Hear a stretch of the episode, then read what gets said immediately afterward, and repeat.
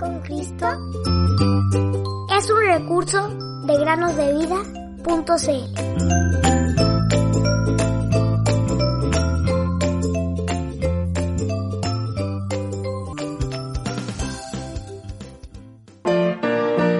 Purifícame con insopo y seré limpio. Lávame y seré más blanco que la nieve. Salmo 51.7.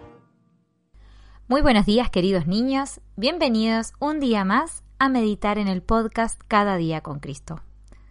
¿Cómo están? ¿Han escuchado alguna vez o han leído alguna vez en la palabra de un hombre que se llamaba Gallo? Bueno, él era un cristiano de Corinto que había sido bautizado por el apóstol Pablo. Podemos leerlo en 1 Corintios capítulo 1, versículo 14 y es mencionado en cinco ocasiones en el Nuevo Testamento.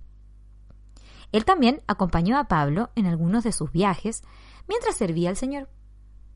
Cuando lo acompañó, también sufrió persecución en Éfeso. Eso lo encontramos en Hechos capítulo 19 versículo 29. El apóstol Juan, más adelante, le escribió una carta de aliento y exhortación dirigiéndose a él como el amado gallo a quien yo amo en verdad. Tercera epístola de Juan, versículo 1. Gallo tenía una característica particular. Era hospedador. De hecho, en su tercera epístola, Juan le escribe lo siguiente.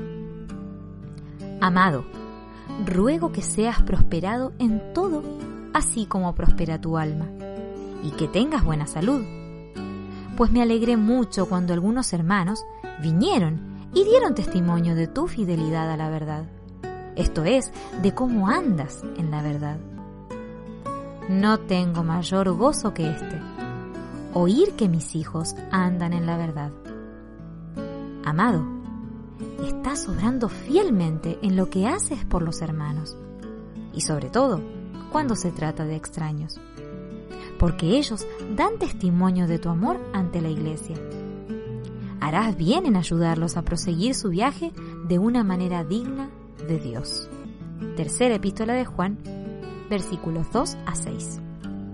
Qué buen testimonio dio Gallo del amor del Señor Jesús, recibiendo y atendiendo a los hermanos, incluso extraños, es decir, a quienes nunca antes había visto. Pablo también tiene que decir algo similar acerca de Gallo. Gallo hospedador mío y de toda la iglesia. Romanos 16, 23. En este versículo, no solamente es reconocido como hospedador de Pablo, sino también de toda la iglesia, niños.